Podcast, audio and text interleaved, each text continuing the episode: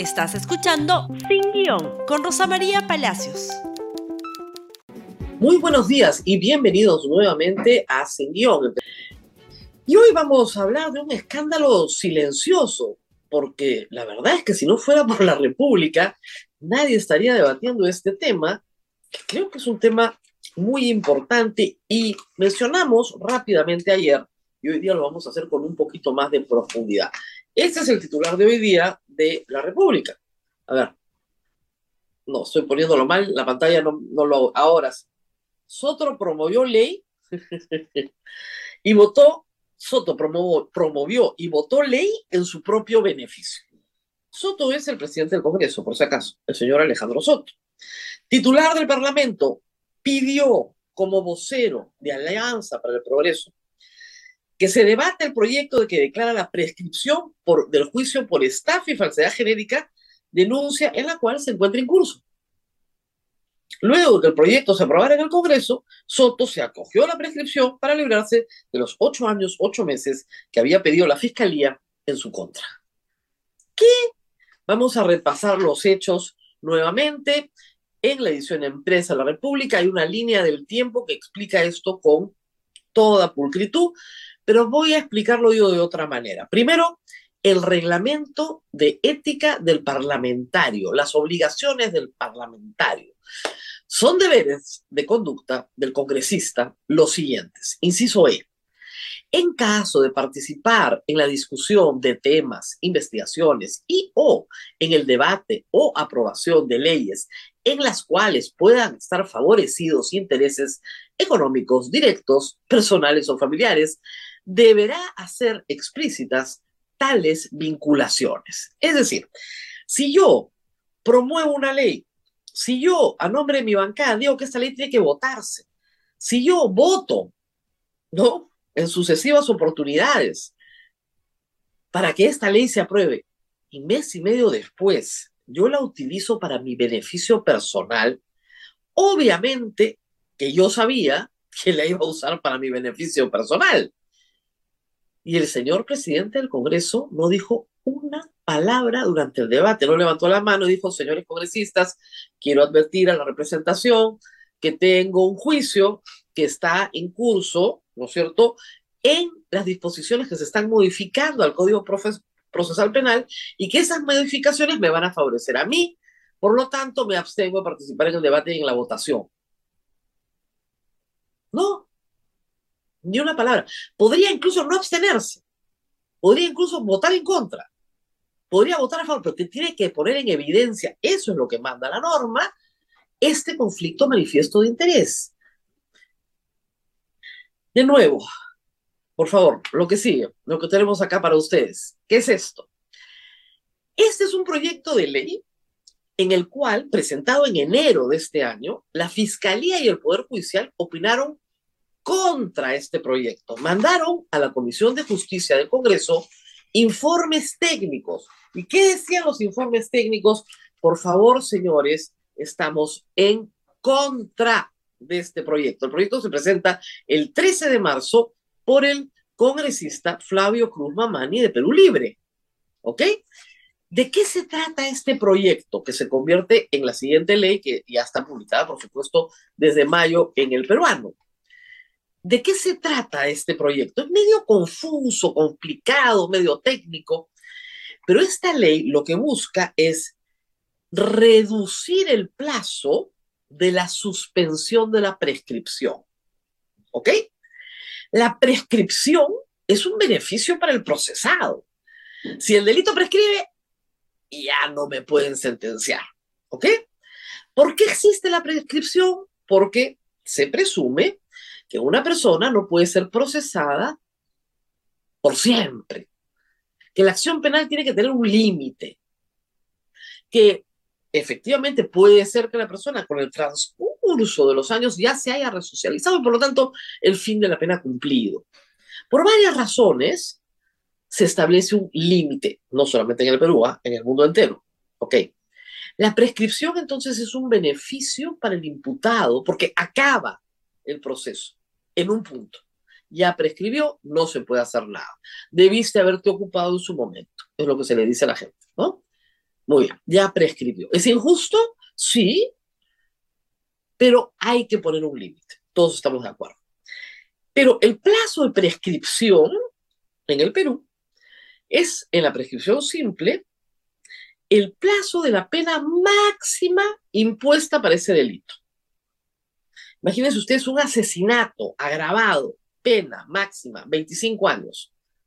Ya, entonces el plazo de prescripción es 25 años. Durante esos 25 años, a mí me tienen que imputar, procesar, condenar y yo cumplir mi pena de 25 años. ¿Ok? Pero ¿qué pasa cuando han pasado un montón de años en ese plazo de prescripción y recién, ¿no es cierto?, se inicia el proceso. Entonces, esa prescripción se interrumpe. ¿Ok? Y se puede interrumpir por mucho tiempo hasta que finalmente tenían una condena y a partir de ahí, como ya no había corrido el plazo de prescripción, yo terminaba condenado. Los actos de la fiscalía, ¿no es cierto?, y de las partes interrumpen ese plazo de prescripción, lo suspenden. De esa forma, la mayor parte de la gente puede finalmente ser sentenciada. ¿Y qué se le ocurrió al congresista Flavio Cruz y que le gustó tanto al señor Soto?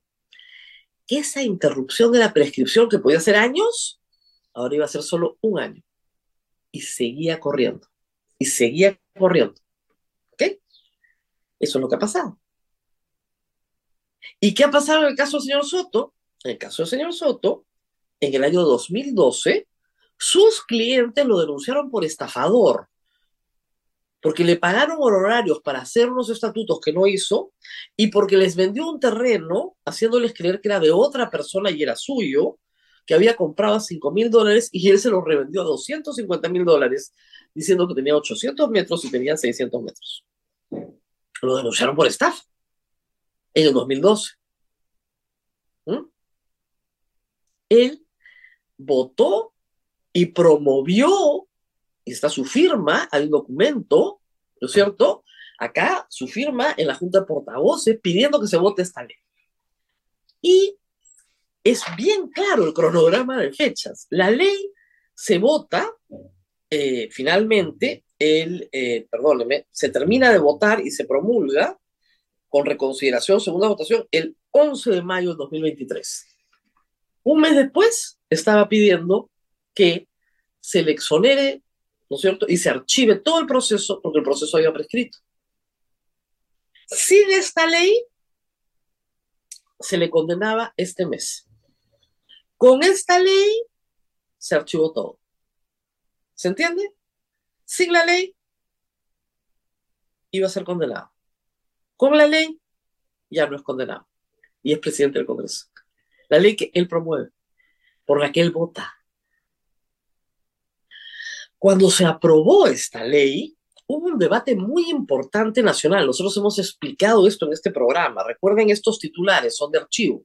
Por favor, el que sigue, que es de, acá de la República. Alejandro Toledo y Vladimir Cerrón se pueden beneficiar de la ley 31751. ¿Ok? Jueces y fiscales y abogados piden reconsiderar la norma aprobada por el Congreso porque está dirigida a beneficiar a los actuales procesados. Y todo el mundo decía, esto se ha aprobado para alguien en particular. ¿Se acuerdan ustedes? Una discusión, 31 de mayo. Esto se ha aprobado para alguien en particular. ¿Para quién? Y algunos decían, para Alejandro Toledo, para Vladimir Cerrón. No. El primer notorio es el señor Soto. Y no solamente la República, estoy poniendo acá ahora un titular que busqué anoche de otro medio, esto es el comercio. Miren ustedes lo que decía el titular del comercio. Congreso, ¿qué legisladores votaron a favor de ley que abre las puertas a la impunidad? La Fiscalía y el Poder Judicial, a través de informes técnicos, se opusieron a la aplicación de dicha norma. Pero sus opiniones no fueron tomadas en cuenta.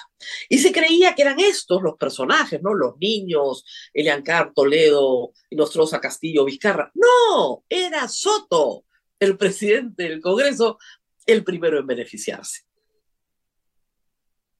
Y hoy en la mañana yo pensé que esto iba a ser portada en dos partes. Pero no. Salvo la República, nadie más ha hablado del tema. Y he buscado la investigación. Ayer, ayer ha habido pleno, nadie dijo nada. El señor Soto votó por una ley a portas de ser condenado que utilizó para que se archive el proceso que lo beneficia a él. ¿Y cuánto pedía el fiscal? ocho años, ocho meses por estafa y falsedad, por las dos. Ocho años, ocho meses. Se iba a ir preso. Y sacó de la manga su conejito y ya está. Exonerado. Es exactamente lo que decía el titular del comercio. Norma que abre las puertas a la impunidad. ¿Cómo lo premia APP? Lo propone el presidente del Congreso, por supuesto, y sus colegas congresistas lo nombran presidente del Congreso. Porque los representa, pues. Porque los representa. Esto es el Congreso hoy. Vamos a la pausa, Samsung. Espero que durante este fin de semana, ¿no es cierto?, alguien se ocupe en el Congreso de darse cuenta que, digamos, además del problema ético, hay otros problemas. Créanme que por menos, por mucho menos, sacaron a Lady Camones. ¿ah? A Lady Camones la sacaron por participar en una reunión con César Acuña, donde él pedía a Acuña que se tramite un proyecto de ley, que después se tramitó. ¿Se acuerdan? Para hacer un distrito que necesitaba que se hiciera.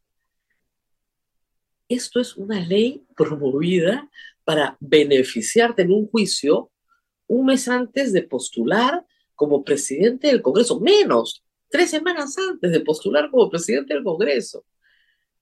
¿Y el señor Soto no le pudo informar esto a sus colegas parlamentarios? No, por supuesto no se los informó. Por menos sacaron a Lady Camones, bastante menos, porque Lady Camones no se benefició ella en absolutamente nada pero le estaban pidiendo lo mismo, patrocinar una ley que convenía a César Acuña. En este caso sí se patrocinó, se aprobó, se usó y se benefició. Ay, Diosito. Bueno, vamos a la pausa, Samsung, que es lo que nos toca en este momento.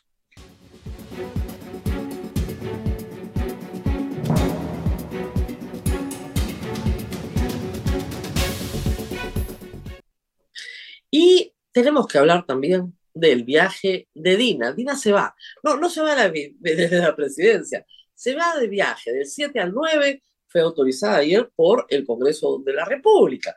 ¿Para qué? Para ir a Brasil a un evento organizado por el presidente Lula de Silva, que efectivamente ha sido muy simpático con nuestra presidenta, la ha apoyado mucho, y que quieren conversar. Bueno, van a hablar del Tratado de Cooperación Amazónica. Miren, no sabemos muy bien por qué es tan importante que vaya, pero supongamos que sea muy importante que vaya. Ya hemos explicado acá cuál es el problema. El problema es que la Constitución señala que el despacho se encarga y no hay a quien encargárselo.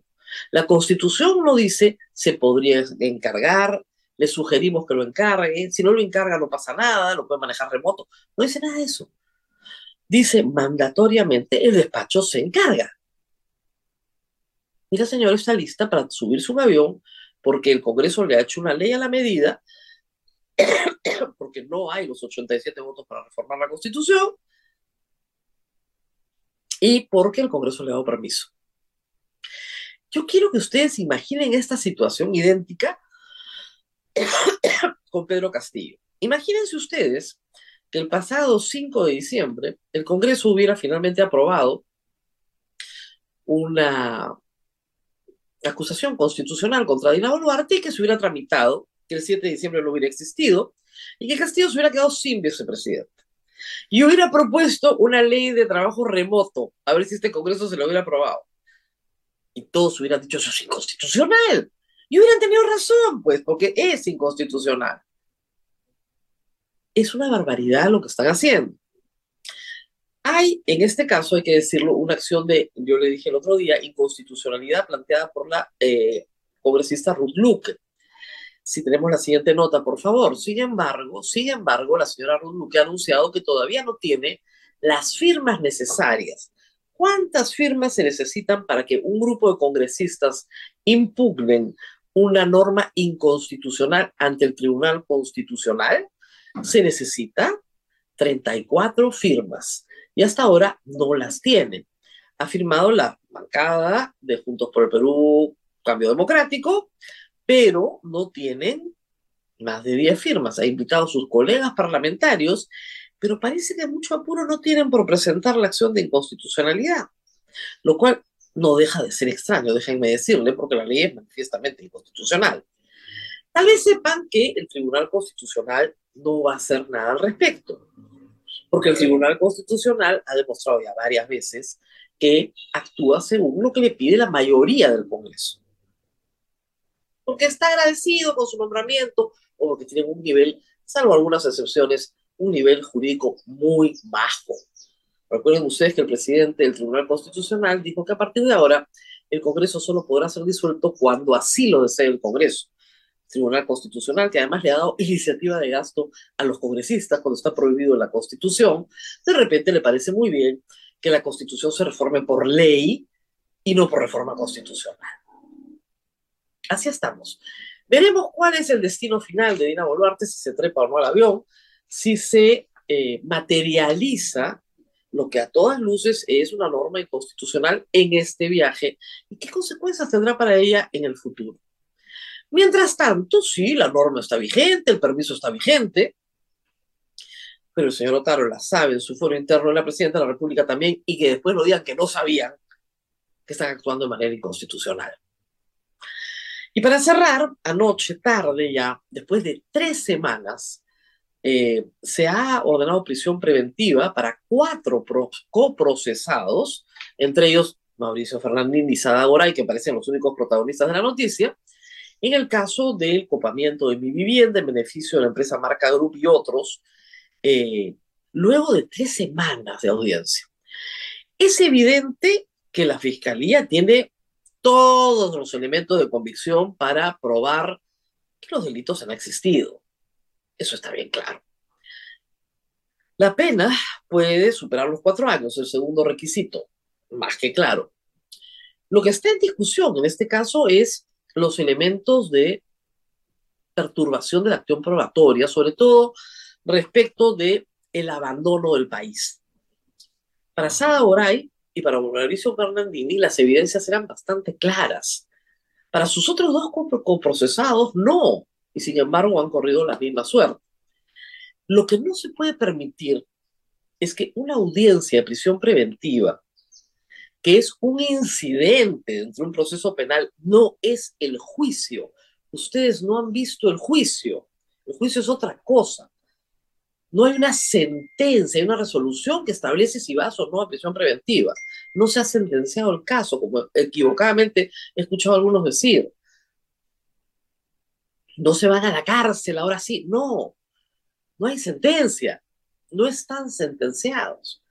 Lo que no puede ser, repito, es que esto dure tres semanas. El juez llega rápidamente a una convicción una vez que examina los hechos. Se lee la parte resolutiva y luego, obviamente, se le entrega toda la motivación a los abogados por escrito para que estos puedan apelar, cosa que todos hicieron ayer. Yo recuerdo claramente que en el juicio de Ollantumala, está todavía en trámite, en la audiencia, digamos, de prisión preventiva de Ollantumala y Nadine Heredia, el, el juez Juan Guancho lo hizo pues en unas cuantas horas y en un fin de semana lo mandó presos. Muy bien. Lo mismo con Keiko Fujimori. El Tribunal Constitucional falló a favor de Keiko Fujimori señalando, y de los Humala, señalando que se tenía que hacer, perdón, de los Humala, y luego se aplicó en el caso de Keiko Fujimori, se tenía que hacer una audiencia donde realmente se valoraran todas las pruebas pero ahora se ha empezado al otro extremo. Y no puedes hacer una audiencia de tres horas y retornarle el siguiente día o dos días de por medio y así prolongando una prisión preliminar que no debería durar diez días en una prisión preliminar de tres semanas. Un poquito de cuidado con esto, ¿no? Y al Poder Judicial y al que maneja el Community Manager de Twitter, tenga cuidado en cómo presenta la noticia, ¿no? Puede ser que los abogados, sobre todo de las partes que no son famosas, digan que se están discriminando a sus patrocinados. O lo mismo puedan decir los otros. Muy bien, nos tenemos que ir. Buen fin de semana, compartan este programa. Ojalá que en el Congreso se enteren de lo que pasa con su presidente y nos vemos la próxima semana. Gracias por escuchar Sin Guión con Rosa María Palacios. Suscríbete para que disfrutes más contenidos.